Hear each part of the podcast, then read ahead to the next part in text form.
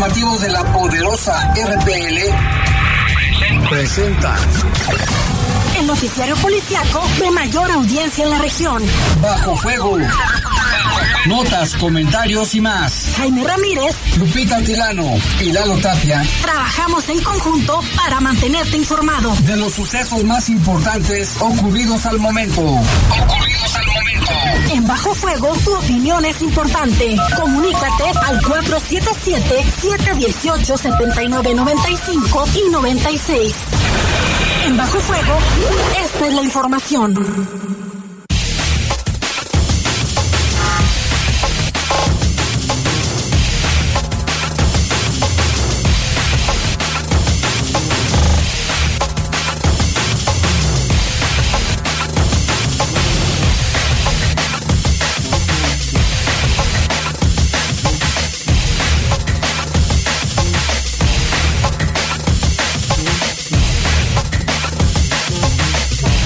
Buenas y calurosas tardes. Son las 7 de la tarde con un soleadísimo y caluroso, calurosos minutos. Aquí estamos en Bajo Fuego. Les saludamos con mucho gusto en este espacio informativo de Bajo Fuego. En control de cabina de noticieros está nuestro compañero Jorge Rodríguez Sabanero.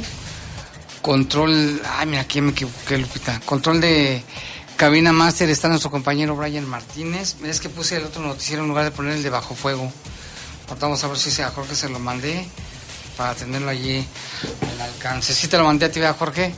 Ahorita te lo vamos a pasar a ti. Y este, saludamos también en este, en este espacio informativo a Lupita Tilano. ¿Cómo estás, Lupita? Ahorita nos organizamos aquí. Muy bien, Jaime, mm, con muchísimo calor porque estamos a 33 grados, la máxima para hoy se registró, fue de 35 o se registrará porque todavía no termina el día, y la mínima de 16. Para el día de mañana se espera una máxima de 36 y una mínima de 15. Cabe destacar que ahorita a las 7 con 2 minutos hay cero probabilidades de lluvia. Y fíjate que este es el termómetro, ahorita estamos aquí en cabina a 32 grados con un postecito que tenemos de aire, de aire, de un ventilador, pero en la tarde, eso de las 3, 4 de la tarde, los termómetros en los carros marcaban hasta 39 grados, ¿eh? Quiero que sepas para que pues hay que seguir tomando medidas, no, no se ve lluvia por el momento todavía, ya llegarán, esperemos que sea pronto. Y bueno, vamos a presentarle un avance de las noticias. Detuvieron a un sujeto apodado El Plátano por el homicidio de un hombre aquí en León. Y en Celaya vincularon a proceso penal a un sujeto conocido como la madrina china por un crimen. ¿Cómo estará? No lo sabemos. Trae el pelo pintado de güero la madrina china. Y también consternación en Celaya por el intento de secuestro y homicidio de conocido empresario. Ese video se hizo, bueno, se hizo viral.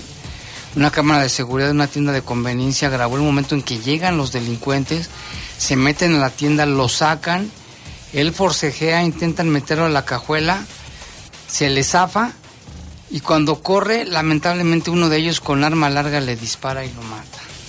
Ya basta de inseguridad, ya es lo que clama el pueblo, no, ya basta, por favor, ya párenle.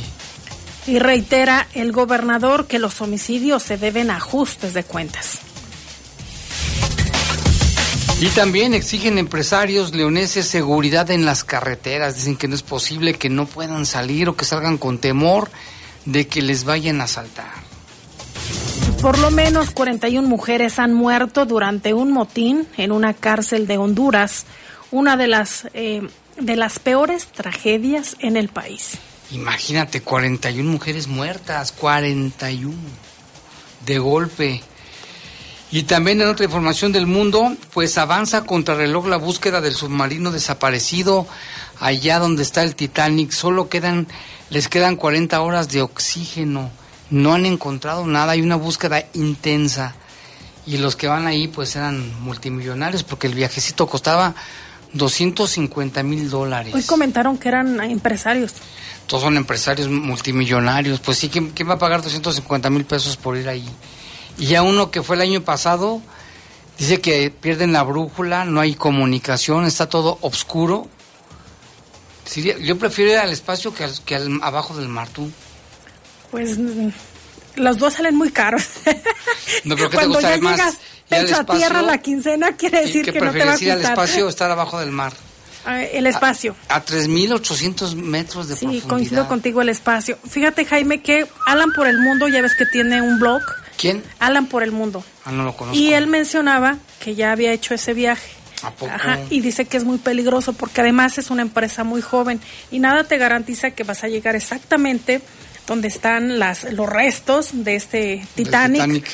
Dice que eh, sí es una empresa joven que obviamente se, él detectó que durante esta este viaje que realizó sí faltaban algunas medidas de seguridad.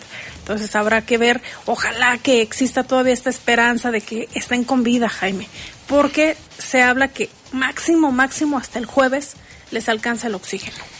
Según la empresa tienen todas las medidas de seguridad. Pero comentaban que no hay otros submarinos con todas las capacidades para este rescate. No, tampoco. Y, a ver, esta empresa dijo que tenía todas las medidas de seguridad y además quienes hacen el viaje firman un papelito donde dicen que no se hacen responsables en caso y que, y que hay riesgo de muerte. O sea, para deslindar responsabilidades. ¿Qué, qué, qué historia, ¿no? Vamos a una pausa, Lupita, regresamos en un momento. Comunícate con nosotros al 477-718-7995 y 96. WhatsApp 477-147-1100. Regresamos a Bajo Fuego. Estás en Bajo Fuego.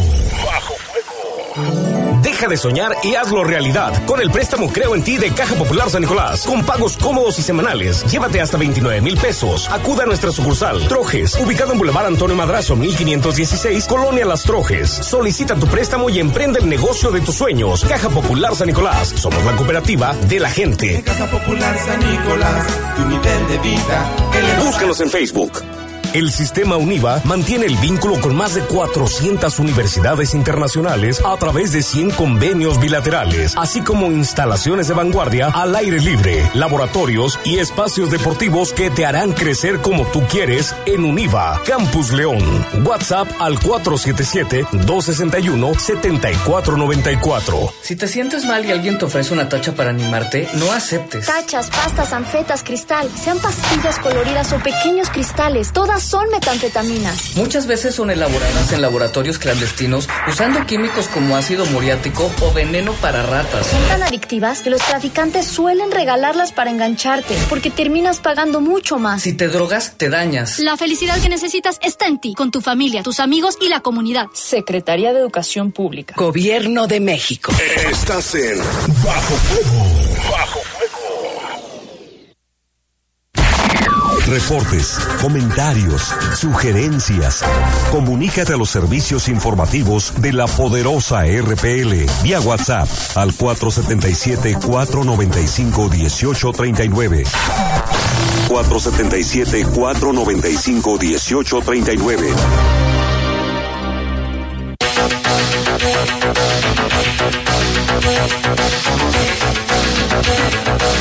Ya son las 7 con 8 minutos, 7 con 8 minutos, vámonos con la información. Mire, esta tarde se realizaron los funerales, los funerales del oficial de policía Isaac Ilián Reyes, que en paz descanse, quien murió después de más de 20 días de permanecer hospitalizado. Fue al mediodía de hoy que se realizó una misa de cuerpo presente en una funeraria donde se veló el cuerpo del policía. Había muchísima gente, pasillo por ahí, Lupita, había una gran cantidad de personas. Después, el cortejo fúnebre salió rumbo al Panteón Municipal Norte y por lo menos 15 patrullas de policía participaron en esta caravana. Ya en el cementerio se realizaron los honores y el pase de lista y posteriormente los restos fueron sepultados. A la ceremonia asistió el secretario de Seguridad Mario Bravo Arrona, también el subsecretario del el secretario del ayuntamiento, ah, perdón, el subsecretario Jorge Guillén Rico, además de decenas de compañeros familiares del oficial Isaac Ilián. Vamos a escuchar lo que aconteció en el cementerio. Área de Seguridad, Prevención y Protección Ciudadana, licenciado, licenciado Mario Bravo Arrona. ¡Presente! Subsecretario Jorge Guillén Rico. ¡Presente! Director General de Policía Municipal, suboficial Hernández Rojas Adrián. ¡Presente! Director Operativo Juan Arturo Mercado Estrada. Presente. Policía primero, Acosta Sierra María Elizabeth. Presente. Policía segundo, Ramírez Miranda José Isabel. Presente. Policía tercero, Ángel Gabriel Flores Bonilla. Presente. Policía, Gutiérrez Reyes Isaac Ilian. Presente. Reyes Gutiérrez Isaac Ilian. Presente. Reyes Gutiérrez Isaac Ilian.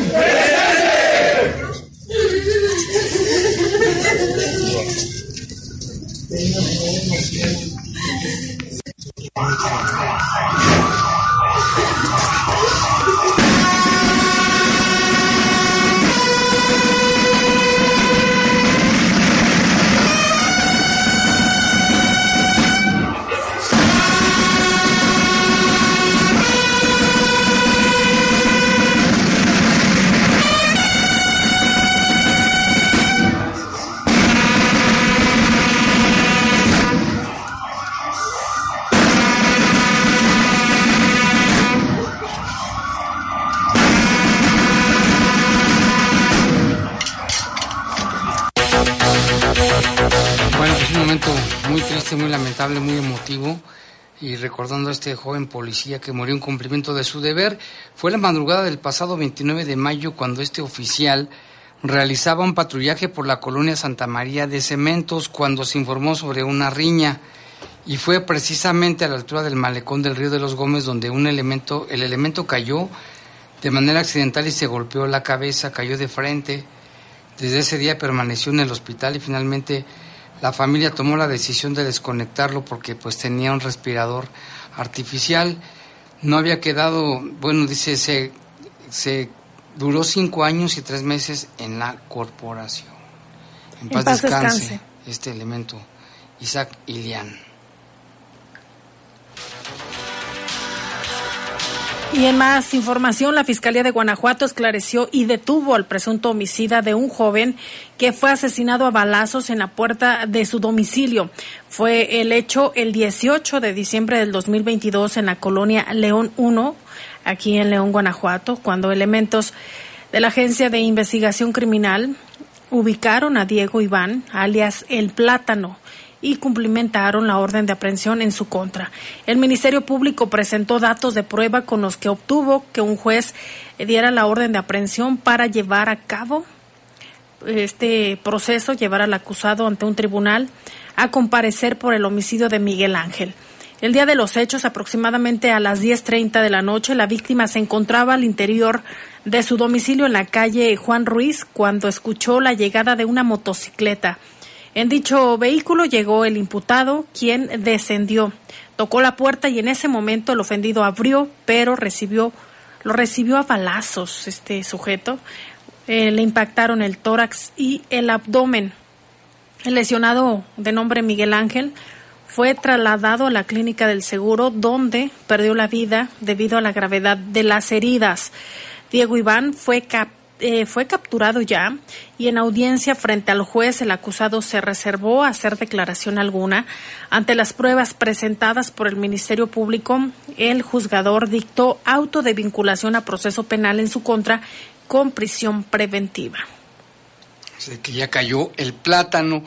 Y allá en Celaya también fue detenido un sujeto apodado la Madrina China, presunto partícipe en el homicidio de un hombre en un anexo allá en Celaya. La Fiscalía, a través de la Unidad de Investigación, cumplimentó una orden de aprehensión en contra de Juan Carlos, conocido como la Madrina China, por el delito de homicidio calificado presuntamente. Este sujeto asfixió a un interno en un centro para la atención de adicciones en la ciudad de Celaya, por lo que hoy se encuentra en prisión vinculado a proceso penal. El ofendido Leopoldo se encontraba ingresado en un anexo denominado Creciendo entre Amigos, fíjate, Creciendo entre Amigos, ubicado en la calle Fray Toribio Motolinía en el barrio de la Resurrección, atado de pies y manos con trozos de tela, recostado en una colchoneta cumpliendo una medida de castigo impuesta por el ahora imputado desde la tarde-noche del 28 de junio del año 2022. El día 29, el imputado le pasó por el cuello una cinta de tela sin que el, el ofendido perdón, se pudiera defender debido a que estaba maniatado. Imagínate, el hombre de 32 años se colocó atrás de la víctima, lo golpeó hasta que se desvaneció mientras que le apretaba la cinta envuelta en el cuello. Qué, qué maldad, ¿no? Una vez que Leopoldo dejó de moverse, el imputado lo subió a un vehículo y lo llevó hasta, la, hasta Pasó el Alto, donde tiró el cadáver sobre el libramiento norponiente en el tramo carretero a Pasó el Alto Tarimoro. El reporte de los médicos forenses determinó que como causa de muerte fue la asfixia por estrangulación al tener conocimiento de los hechos. La fiscalía realizó las indagatorias que arrojaron información. Ahora el presunto responsable fue detenido y llevado a una audiencia de control y formulación de imputación donde fue vinculado a proceso penal por el asesinato de Leopoldo. Cabe recordar que Juan Carlos, apodado el Padrino, y Ainara, alias La Mística, también fueron detenidos por estos hechos y ya se encuentran en prisión. O sea, fueron no solamente esta madrina china, sino la, fíjate, La Mística, el Padrino y el Padrino y Ainara. Fíjate nada más que, pues, qué pasará por su cerebro de estas personas. Y en el municipio de San Felipe, Guanajuato, de acuerdo a lo que publica Noticias Vespertinas, informa que una osamenta humana fue localizada en un terreno baldío de la comunidad Los Días, la tarde de lunes en el municipio ya mencionado. Se desconoce si se trata de un hombre o mujer, ya que los restos presentan un estado avanzado de descomposición. Este hecho fue reportado alrededor de las 4 de la tarde en un camino de terracería de la comunidad Los Días, eh, que conecta a la comunidad Trojes de Terán en un predio cerca eh, que se encuentra ahí, se llama Los Campos, de, que hay campos de cultivo y pues que da como referencia ese punto. Vecinos de la zona que pasaron por el lugar se percataron de la existencia de los restos humanos y de inmediato llamaron a los números de emergencia. Oficiales de policía municipal llegaron como primer respondiente y confirmaron el hallazgo, por lo que acordonaron la zona con cinta amarilla y dieron aviso a las autoridades ministeriales. De momento se desconoce cuál fue el tipo de causa de muerte de la víctima, si es hombre o mujer, y quiénes fueron los responsables del hecho, cuánto tiempo tendría Jaime ya esta osamenta en el lugar. Son varias preguntas o interrogantes que todavía no están resueltas. Asimismo, no se saben los motivos del crimen. Junto a los restos fueron encontrados otros indicios que no fueron especificados por las autoridades. Eh, también otro punto que maneja aquí este medio de comunicación, Noticias Vespertinas, dice que los restos fueron encontrados en la zona entre una nopalera y hierbas y también hierbas secas en el lugar. Autoridades eh, informaron que se trata de un cráneo y de otros restos óseos que no fueron especificados, pero se informó que todos pertenecían a una sola persona. En la zona se realizó una revisión para buscar más restos, pero no ha sido localizado nada. Mientras tanto, agentes de investigación criminal adscritos a la unidad de homicidio realizaron las diligencias correspondientes y una vez concluidas las labores, los restos fueron trasladados al Servicio Médico Forense con sede en Guanajuato Capital. Y aquí llama, llama la atención, Lupita, que es frecuente, cada vez más frecuente, la localización de presuntas fosas clandestinas con restos humanos en muchos municipios. Y a veces ni siquiera en fosa, Jaime, sino tirados entre la maleza. Seminterrados.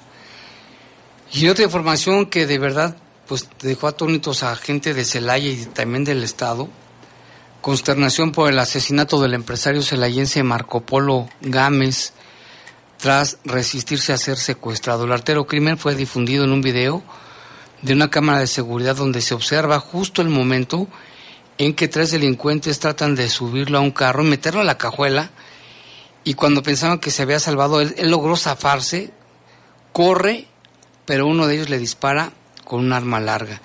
Los hechos ocurrieron el día 16 de junio, cerca de las 8.13 de la mañana, en la calle Virrey Martín, Martín Enríquez de Almanza, en la colonia residencial este empresario había acudido a esa tienda de conveniencia a comprar un café, pero cuando se metió llega un vehículo y salen los delincuentes, se meten por él, lo sacan con lujo de violencia y como se observa en esta cámara, el empresario dueño de la línea de autobuses de Celaya Transportes Gámez y también socio de ómnibus urbanos y suburbanos, fue, le decíamos, sacado a la fuerza de esta tienda por al menos tres sujetos cuando intentaron subirlo al carro, de color gris que estaba estacionado ahí donde se ponen a un ladito de la tienda.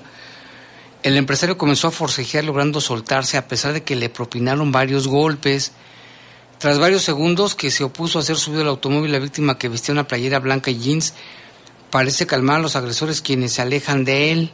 Se ve en el video cómo se van hacia la pared, hacia la tienda, pero el empresario coloca sus brazos sobre la nuca mientras los agresores lo observan parados afuera del carro, cuando rápidamente se da vuelta y corre. Pero lamentablemente ya no fue posible. Uno de avanzó por lo menos 10 metros cuando uno de los delincuentes comenzó a dispararle con esta ametralladora, no sé qué era. No conforme de haberlo herido desde la primera vez se le acerca y le vuelve a disparar. Es una situación de verdad, pues que en dónde estamos viviendo. Mientras todo ocurría, un hombre que estaba dentro de un auto estacionado a un lado de los secuestradores se va del lugar y un repartidor de refrescos que estaba en la acera de enfrente también se ocultó detrás del, del camión, pues no, si hubiesen intervenido los hubieran matado, ¿no? Nada podían hacer ya en esos momentos. Luego de dejar al empresario tirado allí junto a un poste, se suben y como siempre lo hacen, se dieron a la fuga.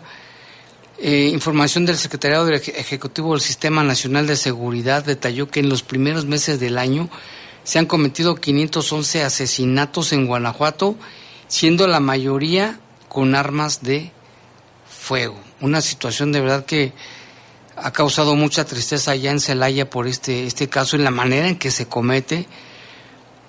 Pero pues es que ya, ¿qué hacemos, Lupita? Estamos a merced de la delincuencia. Y hay varias reacciones también de celayenses, Jaime, que demandan a las autoridades que haya eh, no solo palabras, sino que realmente haya hechos, que haya coordinación, pero que se vea reflejado en la disminución de homicidios. También lo que mencionaban es que ya quienes tienen comercios no trabajan a gusto porque no saben en qué momento van a llegar a pedirles el cobro de piso. Entonces, sí ha habido, y en los últimos días hemos dado a conocer que ha habido eh, desarticulación de presuntas bandas criminales, pero todavía eh, ha rebasado este número de tanto de homicidios como de eh, actos ilícitos que se cometen no solo en Celaya, sino también nos han reportado que es en Irapuato, León y los apaseos. Sí, aquí la, la policía preventiva, bueno, pues tiene, la labor de prevenir, no de hacer acciones de manera preventiva y la fiscalía de perseguir, de investigar y detener a los presuntos homicidas. Sabemos que están rebasados, Lupita. Imagínate si ahorita van aquí en León, por ejemplo, en este mes, en este mes, 57 homicidios.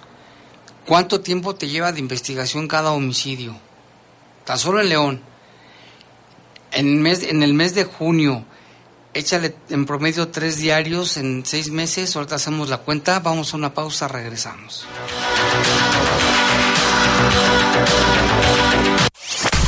Comunícate con nosotros al 477-718-7995 y 96. WhatsApp 477-147-1100. Regresamos a Bajo Fuego.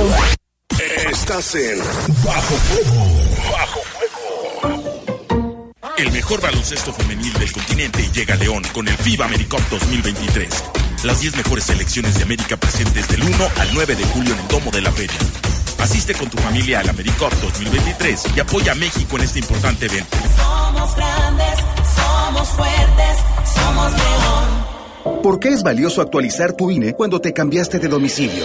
Porque con ello puedo tomar decisiones para mi colonia. Para estar vigente a la hora de votar. Porque ahora yo vivo aquí y pertenezco ahora a este lugar. Porque podemos formar parte de las elecciones en nuestra colonia. Si te cambiaste de casa, avísale al INE y sé parte de quienes toman las decisiones en tu nueva comunidad. Haz tu cita en INETEL 804-33-2000 o en INE.mx. INE. Lastimar o utilizar a los hijos para causar daño y dolor a la pareja es violencia vicaria y constituye un delito grave. Las y los diputados legislamos para que quien lo cometa en cualquiera de sus formas, física, emocional, psicológica o económica, contra sus hijos o de la pareja, sea fuertemente castigado. De esa manera defendemos los derechos humanos, de género y de la familia. Porque México eres tú. Legislamos para todas y todos. Cámara de Diputados. Legislatura de la Paridad, la Inclusión y la Diversidad. Estás en Bajo Fuego. Bajo Fuego. reportes, comentarios, sugerencias. Comunícate a los servicios informativos de la poderosa RPL vía WhatsApp al 477-495-1839.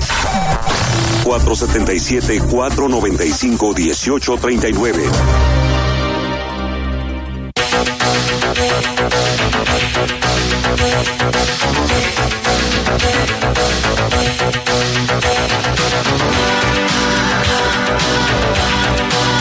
Ya son las 7 con 25 de la tarde, bastante calor todavía en esta, a esta hora de la tarde.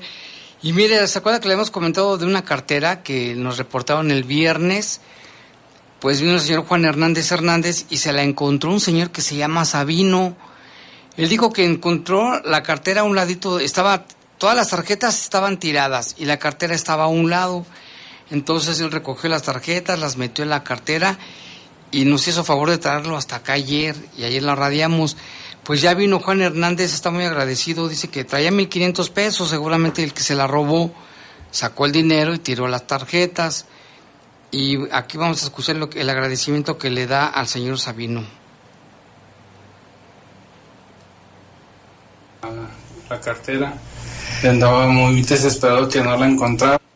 Pues le quiero dar gracias al señor que la trajo la, la cartera andaba muy desesperado que no la encontraba, pero gracias a él ya la, me la, bueno, la pude recuperar.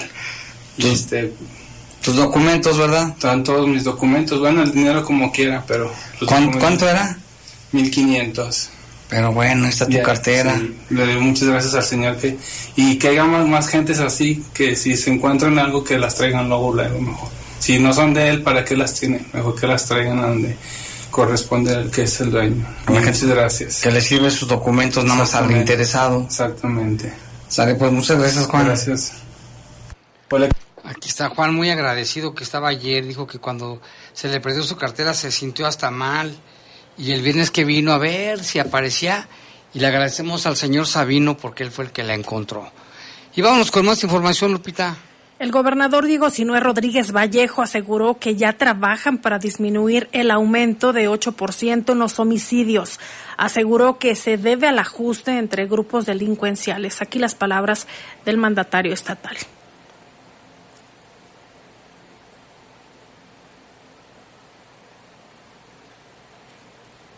Sin embargo, tenemos estos picos de estos, estos ajustes de los grupos delincuenciales que vamos a ir trabajando para bajar esta tasa ¿no? de homicidios, que sigue siendo uno de los retos más importantes. Ya habíamos bajado del 2019, 20, 21, tenemos este incremento, pero bueno, yo espero que cerremos bien el año y que podamos bajar en promedio del Este año. arribo de la Guardia Nacional sí está funcionando, eh, aún cada rato Pues hay, que, hay que platicarle, preguntarle a los alcaldes porque son con los que trabajan directamente, ¿no? Pero por lo pronto, pues este, todos los que sea el apoyo será bienvenido. De enero a mayo de este año se incrementó la cifra de homicidios en 8% en relación con el mismo periodo del 2022. Y en otra información también generada en el municipio de Celaya, fíjese que incendiaron una caseta de policía. El fuego fue sofocado por personal de protección civil y de bomberos. La Secretaría de Seguridad de Celaya informa que los hechos se registraron durante la madrugada del martes de hoy. A través de una llamada de emergencia informaron sobre el incendio de una caseta de policía que se encuentra en el pasaje que se llama Don Perfecto Aranda. Momentos después llegaron elementos de bomberos quienes sofocaron el incendio corroborando que se trató únicamente de acumulación de basura, misma que al parecer fue encendida de manera intencional por una persona en situación de calle. Son muy peligrosos los, las personas que andan en situación de calle. ¿eh? Es de señalar que no hubo personas heridas, solo una llanta y una parte exterior de la caseta. No se alcanzó a quemar toda la caseta, si no imagínate, Lupita. Y también hubo reacciones del gobernador en torno a lo que se vive en el municipio de Celaya. Y Diego Sino Rodríguez Vallejo asegura que trabajará de cerca con Celaya para resguardar a los policías. Indicó que deben mejorarse también los protocolos para evitar que los ejecuten. Cuando una policía trabaja y da resultados, lamentablemente empiezan estos a, a atacar a esos policías de una manera cobarde, porque lo hacen cuando no están en turno, cuando están en servicio, y, y creo que tenemos que reforzar mucho ese tema con Celaya, ¿no? Vamos a los temas que vamos a trabajar, y bueno, creo que el fiscal ya tiene unas líneas ahí muy firmes, ojalá pronto les informe sobre los resultados de estas detenciones. El tema de fuera del turno todavía Pues sigue es, es un tema, claro, lo hemos platicado con el tema de las armas, lo hemos platicado, este, que no, no permite inclusive la licencia colectiva que es federal llevárselas a los domicilios. Aparte lo hemos platicado, trabajan con las mismas armas que cambian de turno. Entonces es un tema complicado, pero hay que reforzar los protocolos de protección a nuestros policías. Pues sí, Celaya es uno de los municipios que también ha sufrido mucho la, el asesinato y agresiones a policías, ¿eh? También León, Irapuato, pero Celaya en particular. Creo que es el municipio que tiene mayor número de policías Y de asesinados. Y también en otra información, mire, sustazo se llevaron los tripulantes de un tráiler al sufrir un percance en la autopista Salamanca-León a la altura de Bajío de Bonillas. Inicialmente la unidad se impactó, eh, se impactó el, el tráiler con doble- de doble remolque, perdió el control y cayó al acotamiento sufriendo daños considerables en el tractocamión. Por fortuna el conductor y su acompañante no resultaron heridos. En la banda de circulación quedó derramado aceite y combustible que representa un riesgo para los demás usuarios. Al lugar acudieron rápidamente elementos del cuerpo de bomberos de Silao, quienes brindaron los primeros auxilios a los tripulantes del tráiler y bueno, ya tomaron las medidas porque con el derrame de aceite, pues sí es bastante peligroso. Y en otra información, Lupita, fíjate que elementos de las Fuerzas de Seguridad Pública del Estado y de la Policía Municipal de Irapuato reprimieron una manifestación de integrantes de agrupación Dignidad Comunitaria Coronilla Nazagua, allá en Irapuato. Esto es una nota que publica el periódico Correo y dice que quienes esperaban al gobernador, quien hizo una gira por allá, y a la alcaldesa Lorena Alfaro para que le solucionaran su conflicto en la comunidad Lo de Juárez, esa comunidad así se llama. Lo de Juárez. Durante el operativo, según la información, detuvieron a cuatro personas, entre ellas a dos menores de 14 años y de 17, un hombre de 64 años con bastón, que según los testigos fue arrastrado por elementos de las corporaciones policiales. Entre los jaloneos hubo niños y mujeres, y es que según testigos, los policías traían hasta palos de escoba en la mano. Hay que ver las fotos, ¿no? Y los agredidos aseguraban que un policía traía una navaja y amenazaba con herir a las mujeres. El gobierno municipal envió 40 antimotines para contener a 13 personas que estaban en ese lugar tras la detención de sus compañeros, quienes fueron encapsulados por los policías tras aventar una bomba de gas e intentar que se fueran. También dicen que hubo tres reporteros lesionados, hay que ver cómo está el asunto. El gobernador les dijo que ellos solo buscan hacer ruido y advirtió que no va a permitir cierre de carreteras ni de calles porque sí afectan mucho a la población. Entonces van a ver cómo solucionar ese problema de esa comunidad que ya tiene un buen tiempo. ¿eh? Pero que manifestarte es un derecho y nadie te puede reprimir. Pacíficamente, no tienen por qué reprimirte, ¿no? A menos que hayan cometido algo, pero si estaban en paz, no tienen por qué.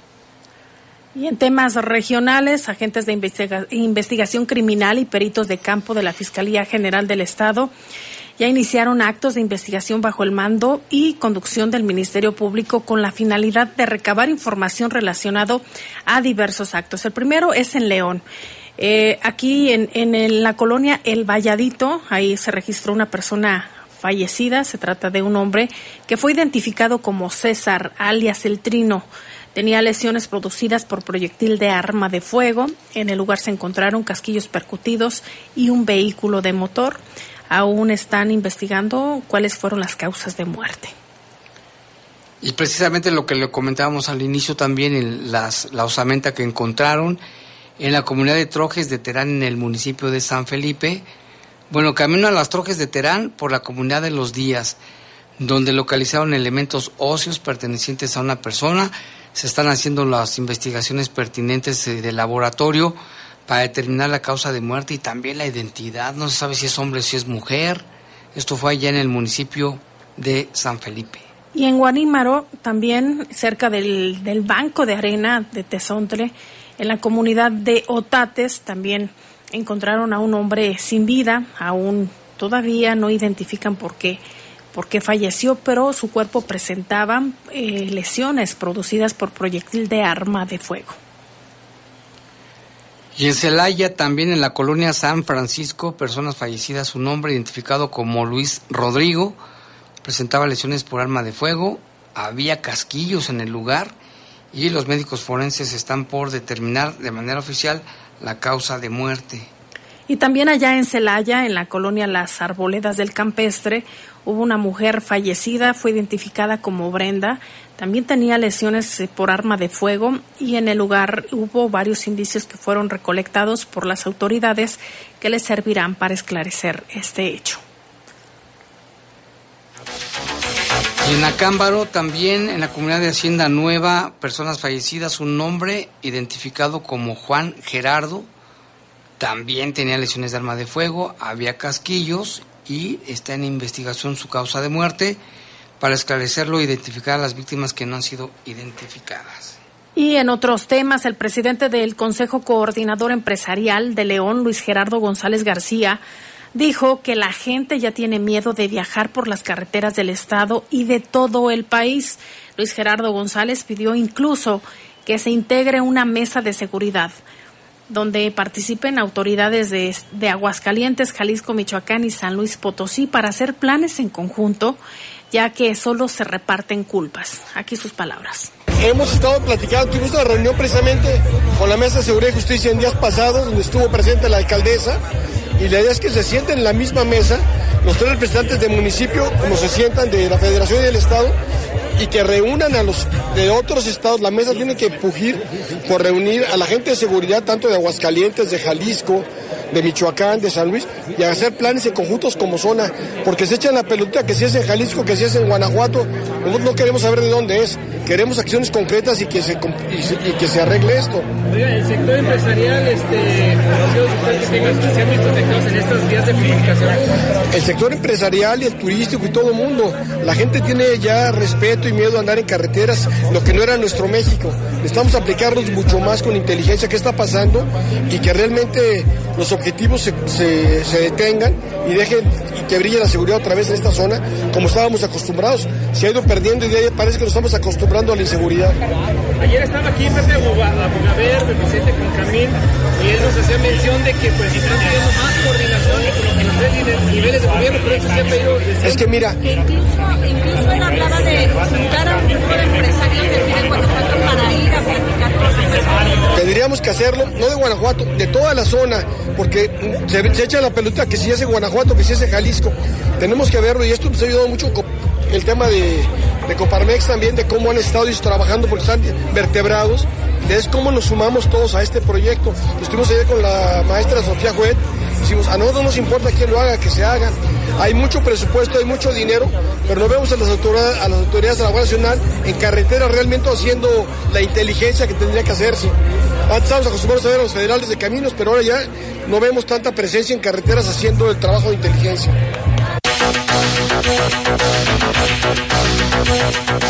Y bueno, pues esto fue lo que ocurrió allí en, este, lo que dijo el, empresario, porque pues sí tienen miedo, ¿no? Tantos asaltos que hay en las carreteras, tanto de Guanajuato como del país.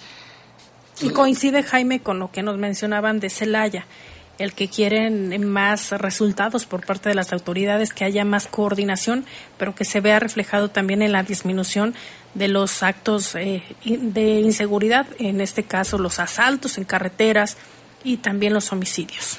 Así es, y en otra información, mira, en la Paso Grande, tres trabajadores de una carpintería fueron objeto de un ataque directo que además dejó dos víctimas colaterales durante una persecución.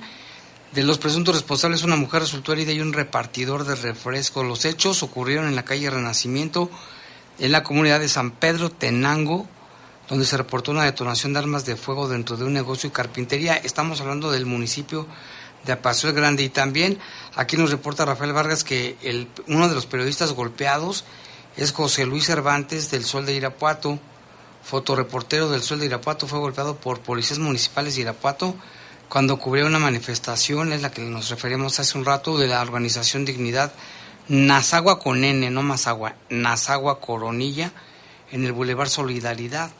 Entonces aquí menciona que uno de los reporteros golpeados es esta persona.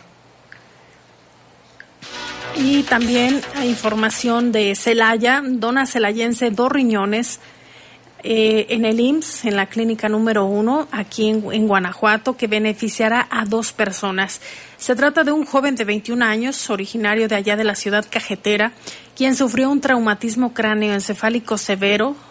Eh, fue eh, producido por una herida de, de arma de fuego y se convirtió en donador de dos riñones en la unidad médica de alta especialidad Hospital de Especialidades número uno, Centro Médico Nacional Bajío del Instituto Mexicano del Seguro Social en Guanajuato. La donación beneficiará a dos personas derechohabientes que requieren de estos órganos para mejorar su salud y calidad de vida. La coordinadora hospitalaria de donación de órganos y tejidos con fines de trasplante, la doctora Nadia del Carmen Barroso Plata, informó que, que esta procuración viene a fortalecer el programa de trasplante renal de la unidad, ya que ambos órganos pertenecen o se permanecieron, Jaime, se quedarán en la UMAE para ser trasplantados.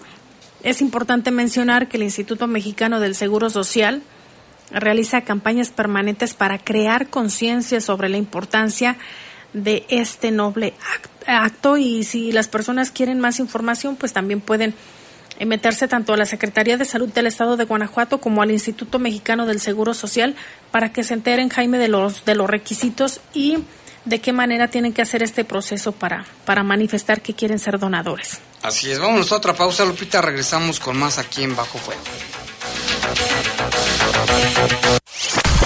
Comunícate con nosotros al 477-718-7995 y 96. WhatsApp 477-147-1100. Regresamos a Bajo Fuego. Estás en Bajo Fuego. Bajo Fuego. El mejor baloncesto femenil del continente llega a León con el FIBA AmeriCup 2023. Las 10 mejores selecciones de América presentes del 1 al 9 de julio en el Domo de la Feria. Asiste con tu familia al AmeriCup 2023 y apoya a México en este importante evento. Somos grandes, somos fuertes, somos león. Deja de soñar y hazlo realidad con el préstamo Creo en ti de Caja Popular San Nicolás. Con pagos cómodos y semanales. Llévate hasta 29 mil pesos. Acuda a nuestra sucursal López, ubicado en calle principal 222 A, Colonia Los López. Solicita tu préstamo y emprende el negocio de tus sueños. Caja Popular San Nicolás. Somos la cooperativa de la gente. Caja Popular San Nicolás, tu nivel de vida. Búscanos en Facebook. La segunda mitad del siglo XX fue una época de violencia política cometida y ocultada por el Estado mexicano. Esta CNDH documentó más de 800 casos de quienes sufrieron desaparición forzada, ejecución extrajudicial, tortura y otras violaciones graves de derechos humanos. Para que las víctimas y familiares accedan a la justicia y la reparación del daño, emitimos la recomendación 98 VG 2023. En la CNDH defendemos al pueblo. Estás en Bajo Fuego. Bajo Fuego. Reportes, comentarios, sugerencias. Comunícate a los servicios informativos de la poderosa RPL vía WhatsApp al 477-495-1839. 477-495-1839. 743, tenemos más reportes del auditorio. Muchas gracias a la gente que nos está mandando mensajes y queremos mandarle saludos a la gente que nos escucha en Los Arcos, en la colonia de Los Arcos, ahí por la salida a San Cristóbal. Y también aquí nos reporta Carlos, dice, buenas noches Jaime Lupita, no sé si supiste del perrito que mató su dueño en, en Villas y que nunca contestaron en el 072 y la policía no hizo nada cuando llegó para que entregaran el cuerpo del perrito así con elementos, la verdad, no lo sirve, no lo salven. ¿Qué procede o lástima ya esos elementos en una corporación que tiene que servir al ciudadano? Gracias, Dios los bendiga. Pues aquí a ver si alguien se, avienta a, presentar una denuncia y para que se investigue esto en el Centro de Control y Bienestar Animal. Ahorita le vamos a dar los teléfonos. Y también aquí dice Jaime Ramírez, buenas noches, las autoridades no están, no están rebasadas, están compradas y están al servicio de la delincuencia, nos dice un radio escucha. Muchas gracias por su reporte. Señora Gaby, buenas tardes, como siempre escuchando el noticiero, qué tristeza, tanta mala noticia. Con respecto al submarino que se perdió, yo pienso que abajo, muy abajo del mar, hay una vida que no conocemos y que eso puede ser peligroso. Está más conocido el espacio que el, que el mar. Les recomiendo buscar a Alan por el mundo. Ah, mira el que dice Tere, Tere Lupita, para que vea las experiencias que vivió al bajar a ver ese Titanic. Sí lo voy a, a ver seguramente. Gracias, señora Gaby. Buenas noches, felicito ampliamente al personal del Instituto de Cultura de León que participa en la 73 Muestra Internacional de Cine con producciones de gran calidad. Y bueno, acá también nos mandan un, una información, pero vamos a seguir comentando. Vámonos con... Y Jesús Arena, Jaime, a través de las redes sociales, dice, mientras detuvieron de manera inmediata a un joven que cometió homicidio culposo el pasado 20 de junio, ya pasaron 301 días desde que atropellaron dolosamente al camarógrafo de TV4, Enrique Sosa, en el estacionamiento cerca del Rincón Gaucho, en la calzada en León. Y perdió la vida. Justicia para Enrique Sosa. Y publica su fotografía. no, se sabe todavía nada del presunto. Y no han detenido a nadie, en lo que menciona Jesús Arena. Sí, gracias Jesús. Y en otra información, mire, un enfrentamiento, vamos hasta una pausa, nos vamos a una información del mundo porque un enfrentamiento entre pandillas causó una de las peores tragedias carcelarias en el país de Honduras. Por lo menos 41 mujeres murieron este martes en el Centro Femenino de Adaptación Social que se llama CEFAS. Ya ha confirmado el portavoz del Ministerio Público de, de Honduras, Yuri Mora, que ha advertido que la cifra de víctimas puede aumentar. La presidenta de ese país, Xiomara Castro, ha lamentado la matanza y asegura que tomará medidas drásticas en momentos cuando ha diseñado una política similar a la de su vecino Nayib Bukele. Dice que está haciendo una política similar para hacer frente a la violencia de pandillas, conmocionada por el monstruoso asesinato de mujeres planificado por las maras a vista y paciencia de autoridades de seguridad. Dice la presidenta de Honduras, mi solidaridad con familiares, convoco a rendir cuentas al ministro de Seguridad y a, la presidenta de la Comisión Interventora. Tomaré, tomaré medidas drásticas, dijo la mandataria en su cuenta de Twitter. La cárcel de mujeres está localizada a 25 kilómetros de Tegucigalpa. Las imágenes de los medios muestran escenas de caos en el reclusorio donde las autoridades han declarado un estado de emergencia tras la matanza. Dijo que no se va a tolerar actos vandálicos ni tampoco irregularidades en esa cárcel se autoriza la intervención inmediata con acompañamiento de bomberos, policías, militares y se declara una emergencia. Había informado la viceministra de Seguridad, Julisa Villanueva. Honduras tiene altos índices delictivos y dentro de ellas están grupos criminales como los malas que tienen el control, organizan extorsiones, ordenan secuestros, venta de droga, homicidios, algo muy similar a lo que pasamos por acá. Medios locales de Honduras han informado que la matanza se produjo por un enfrentamiento entre reclusas que pertenecen a la mala salvatrucha MS-13 y a la pandilla 18. El periódico La Tribuna informa de videos que muestran a un grupo de mujeres calcinadas. Los cuerpos estaban en el área de los baños. Una situación de emergencia y de tragedia allí en ese país de Honduras. Nuestra solidaridad con el pueblo hondureño. Aquí también hay una comunidad de hondureños aquí en León y aparte los que andan de paso hacia Estados Unidos, qué situación tan grave allá en ese vecino país. Y vamos con otro tema, Lupita, de información del mundo. Así es, ya les hablábamos sobre esta tragedia, Jaime, de la que se ha comentado, este, bueno, no sabemos todavía si, si están muertos o no. Ojalá que se recupere este submarino y que, que pues, sobre todo las personas estén con vida. Pero mire, le comentamos, ya avanzan contra reloj la búsqueda del submarino desaparecido, ya solo quedan 40 horas de oxígeno. Los tripulantes del sumergible que exploraban las ruinas del Titanic solo tienen poco más de un día de oxígeno, por lo que autoridades de Estados Unidos y Canadá aceleran las labores de rescate. Los equipos multi, se, ya, se multiplicaron, estos equipos de rescate, eh, fue lo que se informó este martes que se están haciendo esfuerzos para encontrar el sumergible con cinco personas a bordo que desapareció en el Océano Atlántico. La comunidad de la comunicación, la comunicación del sumergible Titán de 6.5 metros de, de, eslora, es decir, de pues, la dimensión que tienen. Ajá, dentro de las, de las características, pues ya eh, perdió comunicación desde el pasado domingo durante su descenso hacia los vestigios del mítico transatlántico que se encuentra a casi 4.000 metros de profundidad en medio del Atlántico Norte.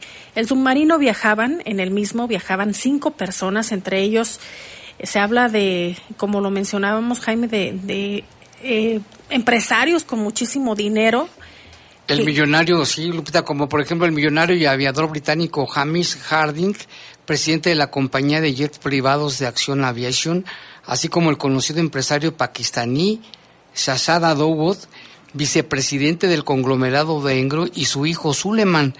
Los guardacostas estadounidenses y canadienses desplegaron buques y aviones en una intensa búsqueda aérea marítima de la embarcación.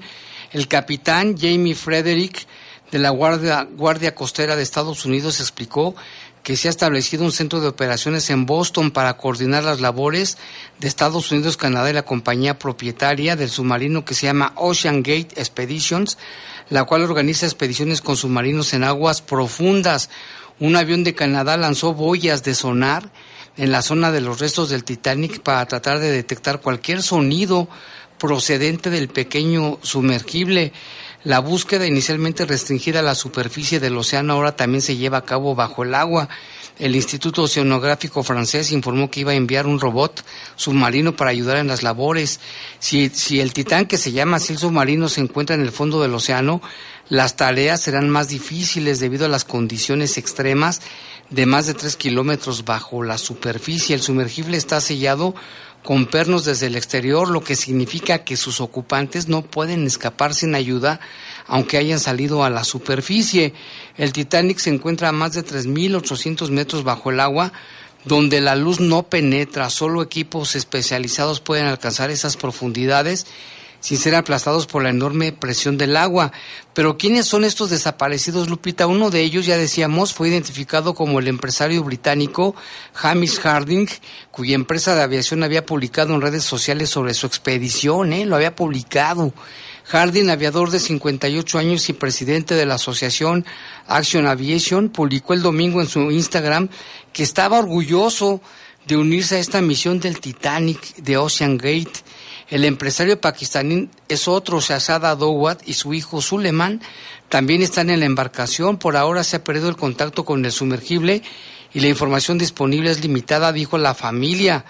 Dowad es vicepresidente de uno de los mayores conglomerados de Pakistán, Engro Corporation, que tiene inversiones en fertilizantes, fabricación de vehículos, energía, tecnología digitales, según el sitio web. De acuerdo con la BBC de Londres, otro de los tripulantes, Paul Henry Norjolet, excomandante de la Armada Explorador francés, que es el más experimentado en lo que tiene el, Titanic. De acuerdo con informaciones no confirmadas, la quinta persona se llama Stockton Rush, director general de la empresa Ocean Gate Expeditions, y la empresa ofrece en su web viajes de ocho días y siete noches para visitar los restos del Titanic con un precio aproximado a los 250 mil dólares. Dice la empresa que están explorando y movilizando todas las opciones para traer a los tripulantes de vuelta sanos y salvos. Toda nuestra atención se encuentra en los tripulantes del sumergible y sus familias, declaró la empresa. Y por su parte, el guionista de televisión estadounidense que se llama Mike Reis visitó los vestigios del Titanic en el mismo sumergible el año pasado y declaró a la BBC que la experiencia fue desorientadora. La presión a esa profundidad es 400 veces mayor que en la superficie. La brújula dejó de funcionar inmediatamente y empezó a dar vueltas. Dice así que tuvimos que dar vueltas a ciegas en el fondo del océano, sabiendo que el Titanic estaba en algún lugar, pero está tan oscuro que lo más grande abajo del océano estaba a solo 500 metros y pasamos 90 minutos buscándolo. Todo el mundo era consciente del peligro de la expedición. David Pogue, reportero de la CBS, se sumergió en el lugar del Titán el año pasado también en un reportaje y leyó en voz alta la cláusula de extensión de responsabilidad que tuvo que firmar en la que se indicaba que el sumergible no había sido aprobado ni certificado por ningún organismo y que podía provocar la muerte. O sea, quienes van ahí firmaron para eximir de cualquier responsabilidad a esta empresa. Y las condiciones también del sumergible, Jaime, aunque cuenta con tecnología, también se hablaba, te, te comentaba hace un ratito que Alan por el Mundo decía que incluso el día que él eh, hizo esta, este recorrido, esta, esta experiencia, le llama, no comió mucho, porque dice incluso hasta para ir al baño, pues no se cuenta como con todo y es incómodo. Pues no, Eh, ajá, y solo hay como un pequeño baño muy, muy, muy pequeñito y obviamente pues las condiciones, pues como está muy cerrado, dice incluso el- los olores, todo, todo se concentra y hasta para la, la alimentación. Eh, también hablaba él sobre la presión debajo del agua Lo que decía el señor es de y 400 dice que re- realmente aunque hay tecnología pues no hay algo que te vaya trazando para llegar directamente a donde están esas ruinas que esperan pronto pues ya sea algo muy pequeñito porque hay una bacteria que está consumiendo también estas ruinas Imagínate, ¿tú te hiciste animarías, Lupita, que fueras gratis para allá? yo creo que no Jaime hay que tener muchísimo Sí, respeto para también prudencia también y, y, como dicen muchos, respeto al mar. Sí, sí, sí. Es mar. otra vida que no se ha explorado. Se sabe mucho, por ejemplo, o de- entre comillas, mucho del espacio, pero no de las profundidades de, del mar. Así es, y vámonos con más reportes, gracias a la gente que nos está llamando. Como decía la señora Gaby, dice a lo mejor algo ahí dentro del mar. Sí hay videos ahí en YouTube donde hablan de civilizaciones secretas allá abajo y, y de seres. Pero no se ha comprobado. no se ha comprobado, ¿no? Eso nada más son eh, teorías y especulaciones. Y aquí felicito ampliamente al personal del Instituto de Cultura. Ah, por esto ya lo habíamos comentado, que participa en la 73 Muestra Internacional de Cine por las producciones de gran y alta calidad que, que tienen. Raúl, buenas tardes, dice, nada más comento cuánto se embolsan los empresarios, que la ciudadanía puede organizarse para que no se paguen los 13 pesos del, del ¿cómo se llama?, del pasaje y recordar a los empresarios y a la- a al gobierno que su trabajo no nos hacen un favor, dice, es su trabajo. Claro que sí, están para servir. También aquí dice, gracias, saludos desde Lucio Blanco, municipio de León, su servidor Miguel Ángel Trujillo. Gracias, Miguel Ángel, un saludo para ti y también para la familia Santoyo que nos escucha también aquí en León, en la colonia San, San Martín. Muchas gracias también a la señora Doña Cruz que siempre nos escucha, a Jesús Gutiérrez, a Sabino, gracias Sabino también, saludos a Alejandro Hernández que también es radio escucha y acá también dice los refrendos, ah, de los refrendos vehiculares que si se pagaban o no. Tener los refrendos, buenas tardes, ¿qué nos tienen? ¿Saben si habrá descuento para los que debemos los refrendos? Quedamos de investigar eso. Lo vamos a investigar y saludos hasta Texas, allá en los United States. Y también hay información que proporciona Zapal. Dice, en respuesta a la necesidad hídrica del municipio de León y con la mira puesta en el futuro, Zapal presentó su proyecto de descarga indirecta de agua tratada en cuerpos superficiales, cuya inversión es de más de 338 millones de pesos. Alejandra Gutiérrez, presidenta municipal de León, recalcó que estas acciones y el esfuerzo que hay detrás y de cada una de ellas demuestran que en León hay alternativas desde lo local para tener agua para siempre y para todos. Textualmente dijo, queremos que todo mundo tenga agua para tomar, que todos tengan agua para subsistir. Tenemos que seguirle apostando a la tecnología, a la innovación y a seguir poniendo a la persona en el centro de cualquier decisión. Eso fue lo que dijo la alcaldesa. También, por su parte, José Antonio Morfín, presidente del Consejo Directivo de Zapal, recalcó las acciones del organismo para llevar agua potable a, quien, a quienes más lo necesitan. Él dijo, Zapal tiene 129 tomas públicas en asentamientos irregulares, pero construye 42 más para llegar a 171 al cierre del 2023. Con el programa de agua gratuita en pipas, lleva el vital líquido a más de 20 mil habitantes de la periferia. Y pues esto es lo, lo que ha informado Jaime. Lo que destacaban es que se, se va, el proyecto pues incluye esta nanotecnología para tratar el agua y que es Qué como una alternativa para que haya agua para todos los habitantes Ahorrar. de León. Y aquí un mensaje rápidamente de Silvia Tinoco, a ver si nos da tiempo. Dice, donde quiera que estés, sé el alma de ese lugar. Discutir no alimenta, reclamar no resuelve, indignación no auxilia, desesperación no ilumina, tristeza no lleva nada, lágrima no sustituye sudor, irritación intoxica, calumnia trae siempre lo peor. Para todos los males solo existe un medicamento de eficiencia comprobada, que es continuar y estar en paz. Ya nos vamos, gracias por este pensamiento. Está bueno, está padre. Ya nos vamos, Lupita, gracias, que tenga excelente noche. Buenas noches.